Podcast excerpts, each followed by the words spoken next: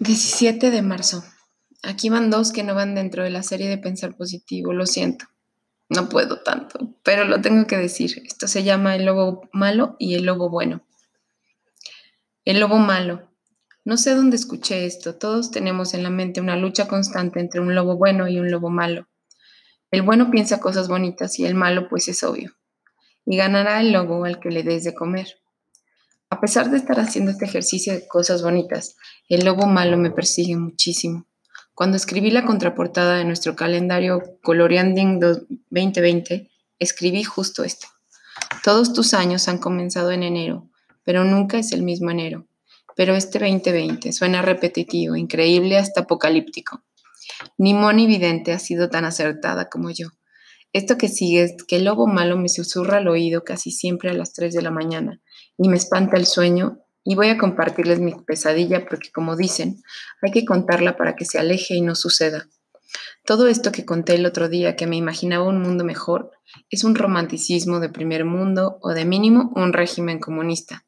Si la mayoría de los chinos viejos o con sus patologías previas no perdieron la vida, es porque les acaban de devolver el cheque de no poder opinar sobre absolutamente nada en toda su vida. Imagínense vivir poder vivir sin decir que AMLO es un idiota, que los gringos no pudieran tener a los Simpson para haberse reído de toda su vida y de sus personajes. Es un precio muy caro no poder hablar y no poder buscar la libertad.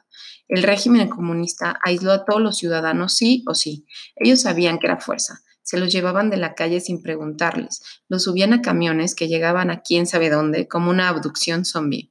Que si la libras recordarás todo pero probablemente desearías que como una abducción de Adebis no recordaras absolutamente nada de lo que pasó, por lo que viste mientras estuviste ahí.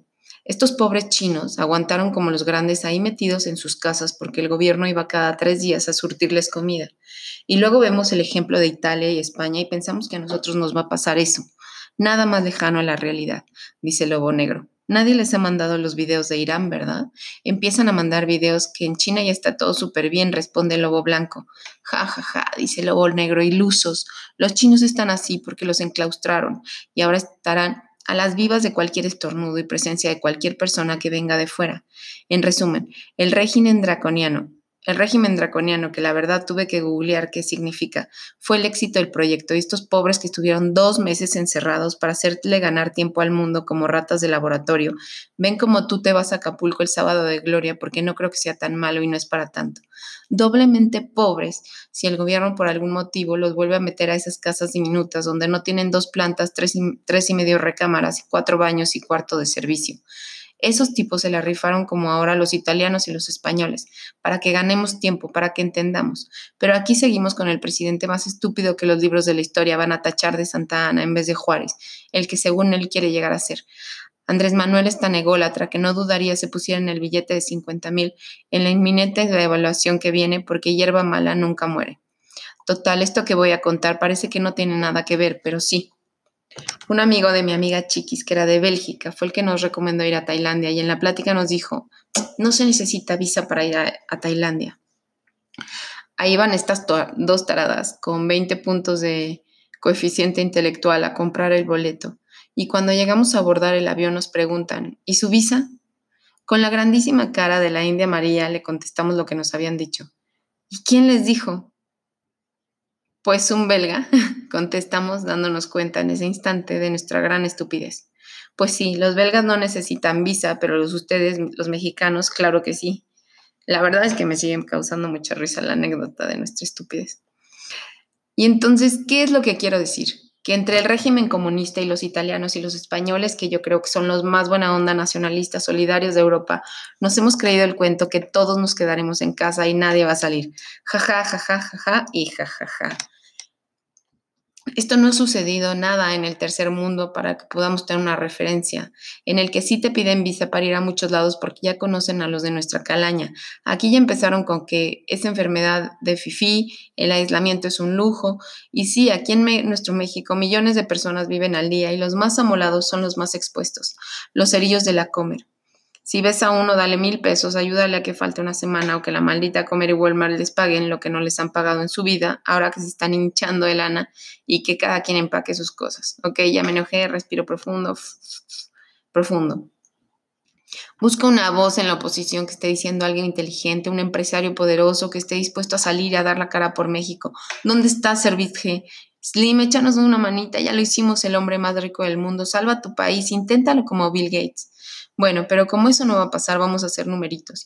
En un país de 120 millones de personas, ese solo el 2% se llama abuelo, abuela, tía, papá y prácticamente cualquiera que conozcas, porque no habrá servicios de salud y una merma de médicos muy importante.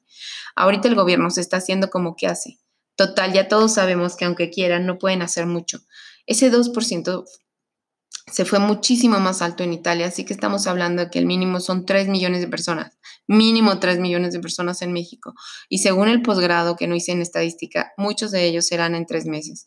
En México no podemos parar al país entre que la gente come al día, entre que nadie te mantiene en casa y que estamos en un país inseguro y lleno de guachicoleros y papalords y que somos más de la gente buena, pero somos, supongamos, 110 millones de gente buena y bastante idiota que han dejado que esto llegue hasta aquí, porque no me digan que entre esos 120 millones de mexicanos no había alguien más calificado para el puesto que ahora tiene Andrés Manuel.